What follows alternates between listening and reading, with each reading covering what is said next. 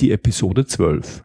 Expertengespräch mit Stefan Pleger, Österreicher des Jahres 2010, über Herausforderungen in der Entwicklungszusammenarbeit. Sie sind ein Problemlöser? Sie wollen einer werden? Dann sind Sie hier genau richtig. Mein Name ist Georg Jocham. Willkommen zu meinem Podcast Abenteuer Problemlösen.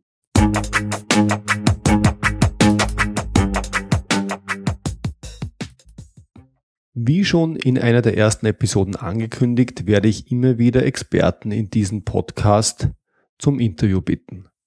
Konkret geht es mir um Menschen, die ein Problem erkannt und gelöst haben oder auch um Menschen, die etwas zu Methoden und Problemlösungskompetenz zu sagen haben, die also eine Vorstellung davon haben, wie man Probleme grundsätzlich lösen kann.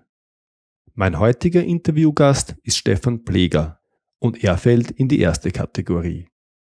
Allerdings beschäftigt er sich mit einem Problem, das so groß ist, dass weder er noch sonst jemand es einfach lösen könnte. Vielmehr arbeitet er an einem kleinen Teilbereich des riesigen Problemfelds Entwicklungszusammenarbeit. Stefan Pleger ist seit mehr als 15 Jahren in diesem Kontext engagiert und war mehrere Jahre im Vorstand von Ärzte ohne Grenzen in Österreich. Im Jahr 2008 hat er gemeinsam mit seiner Lebensgefährtin Gabi Ziller begonnen, ein Projekt für benachteiligte Kinder in Uganda aufzubauen. Für Kindern eine Chance, so der Name der Initiative, wurde Stefan Pleger 2010 mit der Auszeichnung zum Österreicher des Jahres in der Kategorie Humanitäres Engagement geehrt und ausgezeichnet. Mich persönlich fasziniert an der Arbeit von Stefan Pleger und dem Team von Kindern eine Chance besonders, dass alle Leistungen aus Österreich heraus auf ehrenamtlicher Basis erbracht werden. Heute spreche ich mit ihm darüber, wie Entwicklungszusammenarbeit funktionieren kann. Hier mein Interview mit Stefan Pleger.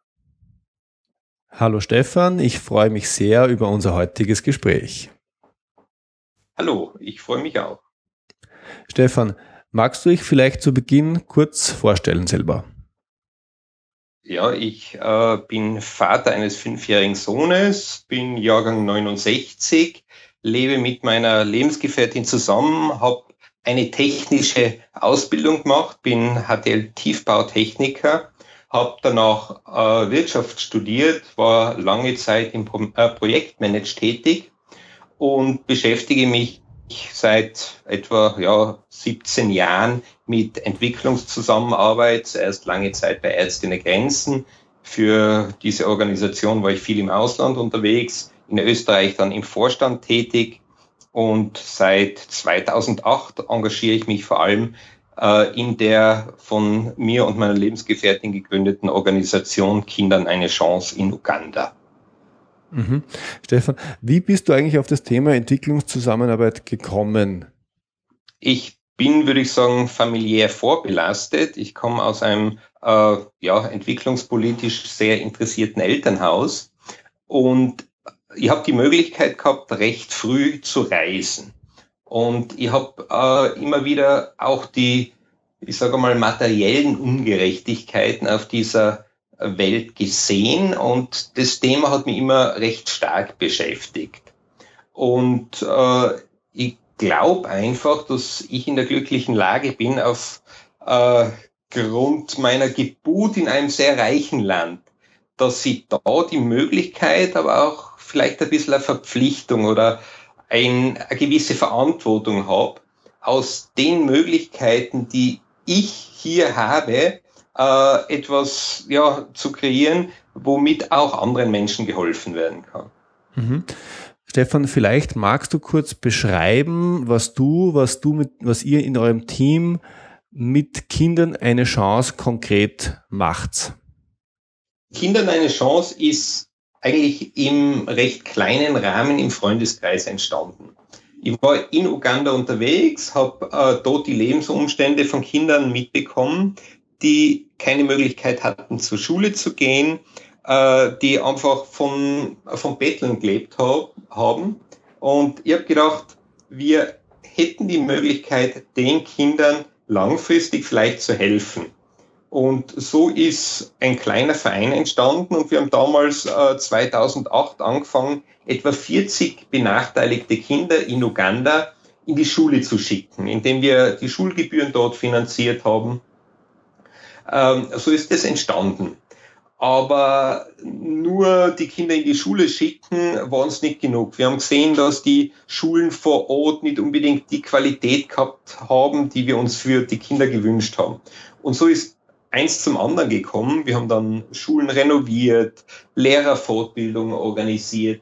Und die Gabi Ziller, meine Lebensgefährtin und ich waren dann regelmäßig zweimal im Jahr, zweieinhalb, drei Monate vor Ort und haben eben versucht, mit den lokalen Mitarbeitern unserer kleinen Organisation in Uganda das äh, Projekt weiterzuentwickeln.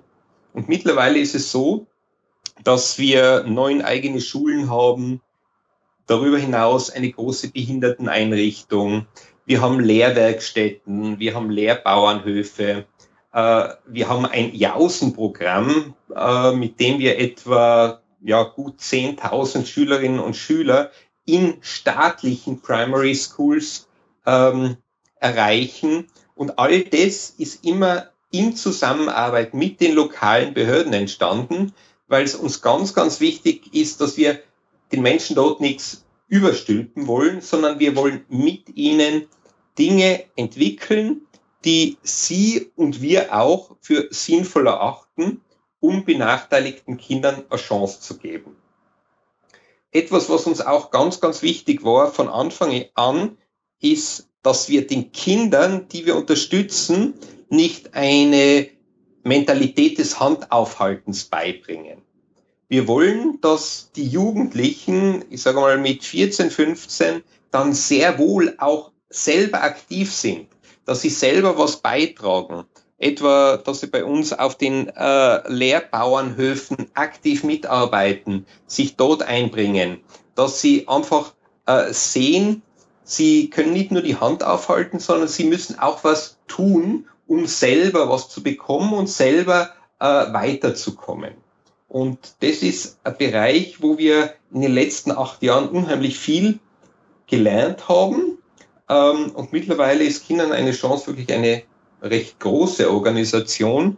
Wir haben vor Ort 150 Mitarbeiter und äh, wir haben den Eindruck, es ist ein nachhaltiges Projekt geworden und wir hoffen, dass das auch so weiter wächst.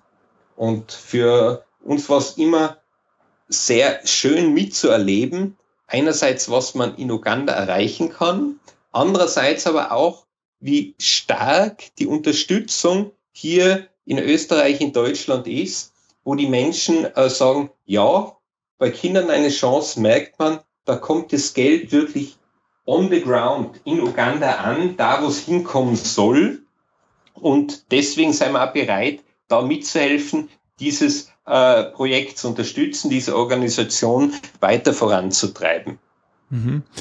Das, sind, das sind unglaubliche Dimensionen. Du hast gesagt, 150 äh, fixangestellte Mitarbeiter in Uganda.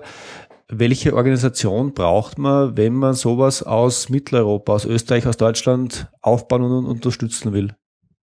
Ich glaube, das ist ein ganz wichtiger Punkt. Wir unterstützen die Sache, aber geleitet wird die Organisation von unserem Team in Uganda.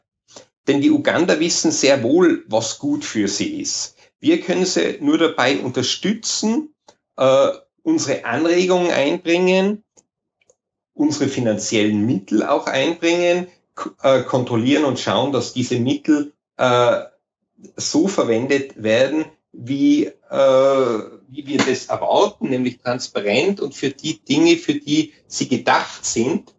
Aber die eigentliche Arbeit müssen die Menschen in Uganda selber leisten. Und hier in Österreich beschränken wir uns darauf, eben ein gewisses äh, Controlling zu machen, ähm, äh, weitere Expansionspläne mit unseren Mitarbeitern vor Ort zu diskutieren und zu überlegen, wie so etwas zu finanzieren wäre. Und natürlich auch, dass wir hier das Fundraising betreiben, um die äh, notwendigen Mittel äh, bereitstellen zu können. Mhm. Du beschreibst schon ein bisschen, wie, wie dieser Ansatz von Entwicklungszusammenarbeit äh, funktioniert. Mich würde interessieren, na, ich sag's anders. Da gibt's immer wieder den, ja, vielleicht unausgesprochenen Vorwurf, dass die Mittel in äh, Overhead-Organisationen ähm, in Europa gehen, dass das Geld versickert. Äh, wie stellt ihr sicher, dass das bei euch nicht passiert oder nicht passieren kann? Ich habe viele große Organisationen kennengelernt mit allen Vorteilen, aber auch mit den Nachteilen. Äh, deswegen war es mir ganz wichtig, dass Kindern eine Chance in Österreich wirklich rein ehrenamtlich arbeitet. Ähm, ich bin sehr wohl der Meinung, dass äh, Arbeit auch in diesem Bereich der Entwicklungszusammenarbeit was kosten darf. Nur muss man sehr aufpassen, äh, dass sich das auch in einem äh, richtigen Rahmen bewegt. Und der Vorwurf, dass sehr viel Geld in der Verwaltung, in Overheadkosten etc. hängen bleibt, kommt, denke ich, nicht von ungefähr. Ja. Da äh, müssen wir sehr wohl als Organisationen, die in diesem Bereich arbeiten, ganz klar darauf achten, ähm, ja, wie gehen wir mit den Geldern, die uns anvertraut worden sind, äh, gewissenhaft und verantwortungsvoll um. Ähm, die es gibt immer den Ruf nach mehr Geld für die Entwicklungshilfe oder für die Entwicklungszusammenarbeit. Ja, ich glaube, dieser Bereich braucht mehr Geld. Aber was mindestens genauso wichtig ist, ist, dass wir schauen, wie wir diese Gelder noch effizienter einsetzen können. Und da, glaube ich, haben wir als äh, äh, Organisation, die in dem Bereich arbeiten, wirklich eine besonders große Verantwortung, wenn wir mit Spendengeldern umgehen. Du hast vorher erwähnt, dass äh, du regelmäßig zweieinhalb bis drei Monate und das zweimal pro Jahr in Uganda vor Ort bist. Hm, wie, wie kann man sich das leisten, wenn es letztlich ehrenamtlich ist? Ich habe das Privileg aufgrund äh, meines Berufs, dass ich eben äh, vier Monate im Jahr sind es jetzt in etwa vor Ort sein kann und dort mitarbeiten kann. Wie gesagt, ich bin mir bewusst, das ist ein Privileg und das können sich sicher äh, die allerwenigsten äh, leisten. Ähm, aber äh, wir haben auch ganz viele Freiwillige, die zum Beispiel nach äh, ihrer einem, einem Berufswechsel oder bei einem Berufswechsel sagen, so und jetzt mache ich mal ein halbes Jahr was anderes und ich schenke meine Zeit, ich stelle meine Zeit zur Verfügung, um vier, fünf, sechs Monate in Uganda mitzuarbeiten, in einem ganz äh, speziellen Bereich, ob das jetzt in der Lehrerfortbildung ist, ob das in einer unserer Werkstätten ist. Und ähm, ich glaube, davon kann die Organisation sehr viel profitieren, aber auch jeder Einzelne, der bereit ist, etwas zu machen. Weil man hat halt die Chance, eine andere Kultur kennenzulernen, sich mit existenziellen Bedürfnissen auseinanderzusetzen. Und wir haben bis jetzt etwa 70 Freiwillige in Uganda äh, im Einsatz gehabt. Und ich glaube, alle von den Freiwilligen haben äh, unheimlich viel für ihre Persönlichkeit auch mitnehmen können aus diesem Einsatz. Mhm.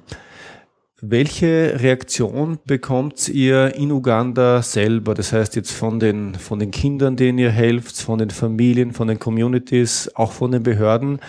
Wie steht man da einer kleinen ähm, Organisation oder inzwischen einer großen, aber einer, einer im Vergleich zu einer ganz großen, doch kleinen Organisation gegenüber? Am Anfang war der Zugang uns gegenüber ähm, geprägt von, ah, da kommen jetzt Weiße, die haben Geld, die sind reich. Ähm, und dieser Zugang ist, glaube ich, sehr weit verbreitet und ich sage mal nicht ganz zu Unrecht. Wenn man das ganz objektiv betrachtet, äh, sind wir im Durchschnitt viel, viel reicher materiell gesehen als die Menschen, mit denen wir es in Uganda zu tun haben.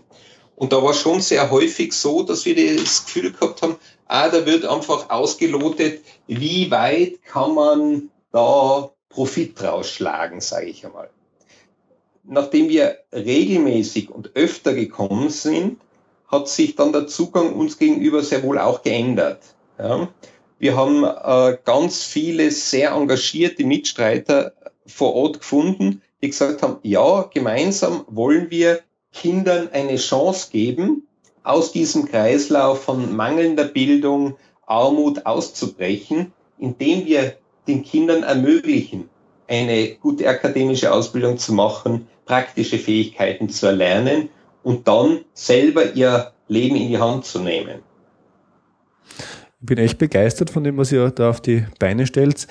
Habt ihr jetzt nach acht Jahren auch schon ähm, Zeichen dessen, dass es funktioniert, dass es wirkt, dass äh, Kinder, ja, die eigentlich keine Chance gehabt hätten, ihren Weg gehen können?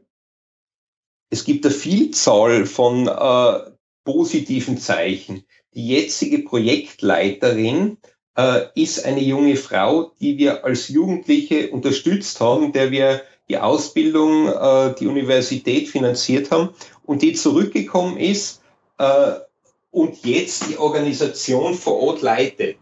Wir haben äh, eine Vielzahl an Jugendlichen, denen wir eine Handwerksausbildung finanziert haben, die jetzt äh, Jobs gefunden haben, was in Uganda nicht unbedingt äh, äh so leicht ist.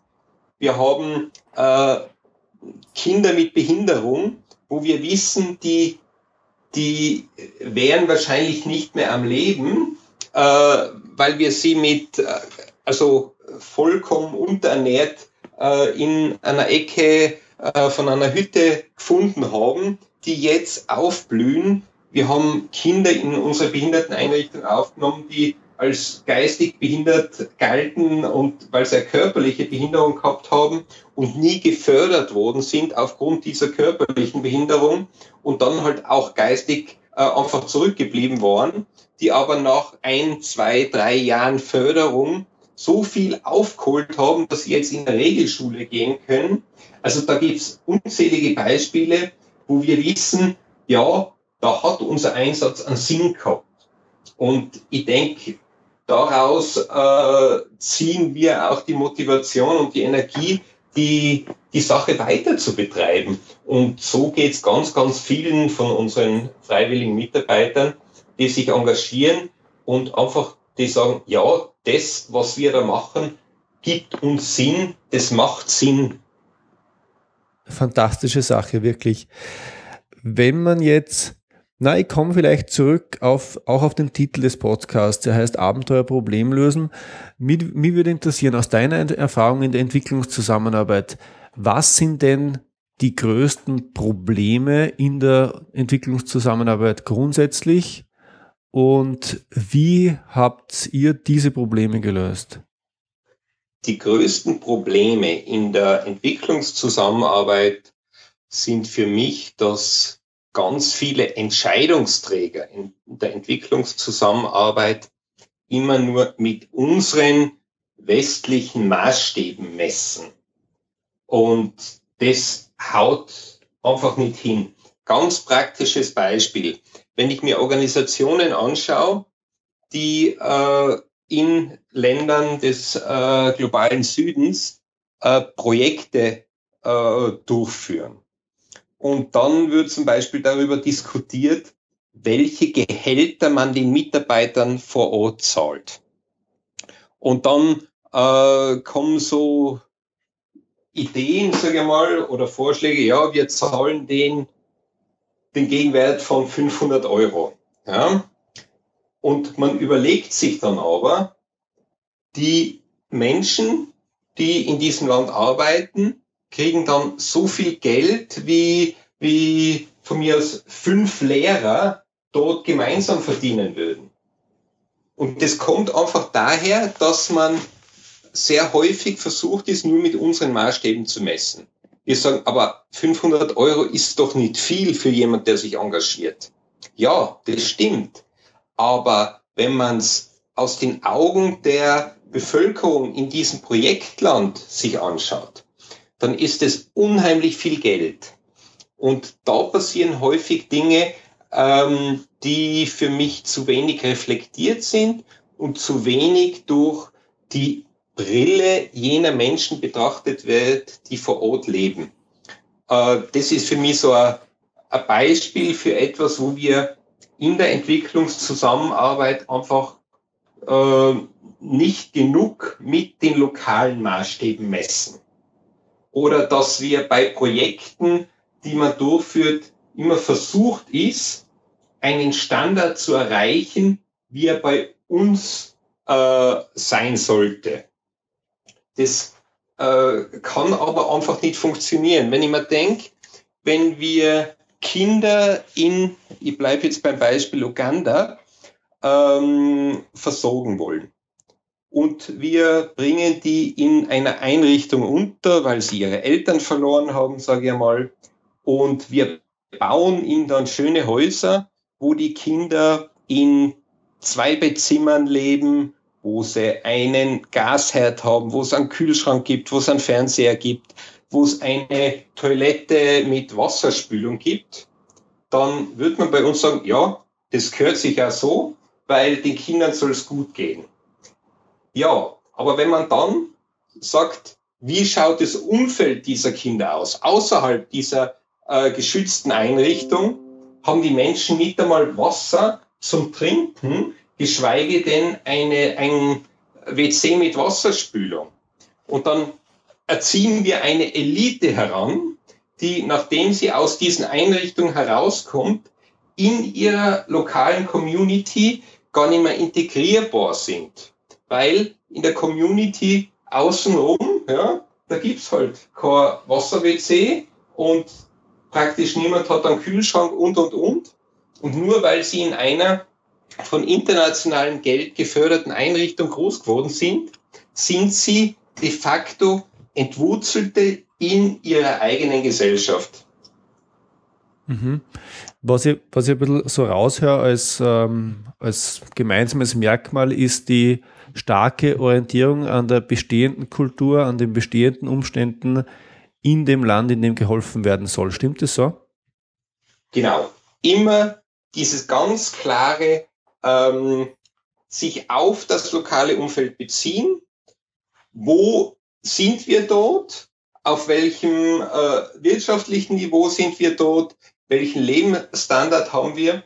Und äh, ja, wir wollen den Lebensstandard für alle ein bisschen besser machen. Und ich glaube, es ist sehr gefährlich, dann nur ein paar rauszunehmen aus dieser Community und denen dann unheimlich viel zukommen zu lassen, weil man dann einfach Eliten heranerzieht, die äh, zu einem guten Teil einfach in ihrem Umfeld gar nicht mehr integrierbar sind, wenn man so will. Mhm. Stichwort Eliten. Habt ihr regelmäßig auch mit Korruption in diesen Ländern, konkret in Uganda, zu tun gehabt? Wir haben in Uganda sehr häufig mit Korruption zu tun gehabt. Äh, es hat immer wieder Beamte gegeben, die zum Beispiel gesagt haben, äh, ihr dürft diese Schule nicht weiterbauen, weil, ich weiß nicht, die äh, Fenster nicht groß genug sind, die Türen nicht, nicht schmal genug oder was auch immer ähm, einfach, äh, die uns dann aber auch ganz deutlich zu verstehen gegeben haben, aber wir können ein Auge zudrücken, ihr müsst halt ein bisschen was zahlen. Und ich glaube, wenn man sich einmal auf das einlässt, dann äh, hat man schon verloren. Unser Zugang ist ein ganz, ganz klarer. Wir zahlen keine äh, Bestechungsgelder. Und wir haben es dann immer so gemacht, dass wir in den Dorfgemeinschaften zum Beispiel, wo wir Schulen gebaut haben, ganz klar gesagt haben, wir würden gern eure Schule weiterbauen, aber der und der Beamte sagt, aus diesen und diesen Gründen dürfen wir die Schule nicht weiterbauen. Und so haben wir dann einen gewissen öffentlichen Druck erzeugt, wo auch darüber geredet worden ist. Ja? Und da ist dann relativ schnell immer eingelenkt worden. Und mittlerweile ist es so, dass wir eigentlich mit äh, Bestechungsversuchen keine Probleme mehr haben. Äh, wir halten uns an die äh, Auflagen, aber wir lassen uns auch nicht am Gängelband führen. Und ich glaube, dass Transparenz und das offene Gespräch über diese Dinge die stärkste Waffe gegen Korruption ist. Mhm. Sehr, sehr spannend, sehr, sehr spannend. Könnte auch bei uns helfen dort und da, ist mein Gefühl. Stefan, aus deinem Hintergrund in der Entwicklungszusammenarbeit, hättest du vielleicht noch ja, drei Tipps für unsere Hörer, ähm, ja, irgend, drei Punkte, die unsere Hörer für sich auch mitnehmen könnten? Ich glaube, die beste Entwicklungshilfe wäre, wenn wir äh, es schaffen, einen fairen Handel zu betreiben. Ähm, das, äh, denke ich, wird bei uns entschieden. Und die, eine etwas gerechtere Welt hat auch mit unserem Konsum zu tun. Und ich glaube, äh, wir können auch in unserem gewohnten Umfeld ganz, ganz viel machen, um eine gerechtere Welt, eine Welt, in der es etwas äh, ja, fairer zugeht, zu gestalten. Wenn ich mir denke, was wir alles konsumieren, äh, wie viele Kleidungsstücke wir kaufen und dann ganz schnell auch wieder weitergeben und dann ein gutes Gefühl haben, weil wir es in Altkleidercontainer geben, der dann in, ich sage mal, Kenia äh, wieder auf den Markt kommt. Ähm, wir aber nicht bedenken, dass man zum Beispiel dadurch die Textilindustrie in diesen Ländern ruiniert. Das sind alles so Sachen, die wir uns, glaube ich, bewusst machen müssen, um ja, diese Welt ein bisschen gerechter zu machen.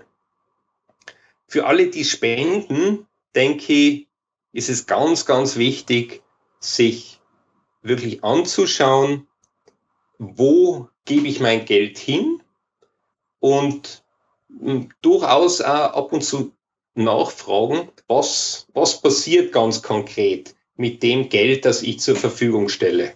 Es macht vielleicht einmal Sinn, sich einfach einen Jahresbericht von der einen oder anderen Organisation anzuschauen und zu schauen, wie viel Geld fließt da in Spendenwerbung. Ja? Ähm, wie oft wird da die Postwurfsendung äh, rausgeschickt, um noch mehr Gelder einzusammeln. Ja? Ich denke, da ist es auch an uns als Spendern äh, ganz bewusst, sich darüber zu informieren. Das ist eine äh, weitere Sache. Und dann glaube ich wirklich, dass da, wo wir persönlich Kontakte haben, da zu unterstützen, ist sicher äh, das, das Sinnvollste, weil man da einfach äh, eine Person als Ansprechpartner hat, der man sonst auch vertraut. Und das, denke ich, äh, ist, ist auch vom, vom Feedback her das Schönste, weil man da direkt sieht, was passiert mit dem äh, Geld, das ich zur Verfügung gestellt habe. Mhm. Das ist auch ein Eindruck, den ich aus äh, persönlicher Erfahrung bestätigen kann. Stefan, wenn unsere Hörer jetzt noch mehr über dich und über das Projekt Kindern eine Chance erfahren wollen, wo und wie können sie sich informieren? Kindern eine Chance gibt 100 Prozent der Spendengelder in Uganda aus. Das heißt, wir produzieren keine Drucksoten, wir haben keine Postwurfsendung, sondern nutzen nur das praktisch äh, Gratis-Medium Internet Insofern www.kindern eine Chance.at zusammengeschrieben und natürlich auch auf Facebook Kindern eine Chance. Äh, dort bemühen wir uns aktuell über all das zu berichten, was die Organisation macht. Äh, wir bemühen uns da transparent, nachvollziehbar darzustellen, was wir tun. Und ich freue mich natürlich, wenn der eine oder die andere Hörerin äh, darauf einmal zugreift und schaut, was macht Kindern eine Chance. Und diese Informationen gebe ich natürlich auch in die Show Notes. Lieber Stefan, vielen Dank für das äh, spannende und für mich auch sehr erhellende Interview. Ich habe heute einiges gelernt. Vielen Dank. Auch ich danke. Schönen Abend. Das war's für heute. Ich freue mich, wenn Sie beim nächsten Mal wieder dabei sind. Normalerweise bitte ich Sie an dieser Stelle um eine iTunes-Bewertung. Das mache ich heute nicht. Heute bitte ich Sie darum, sich Kindern eine Chance einmal anzusehen. Und wenn Ihnen gefällt, was Sie sehen, möglicherweise dieses Projekt auch zu unterstützen, sei es mit einer Spende oder auch einer Patenschaft. Ich finde, das ist eine super Sache, die es sich wirklich lohnt zu unterstützen. Danke fürs Zuhören. Bis zum nächsten Mal. Liebe Grüße aus dem schönen Wien, Ihr Georg Jocham.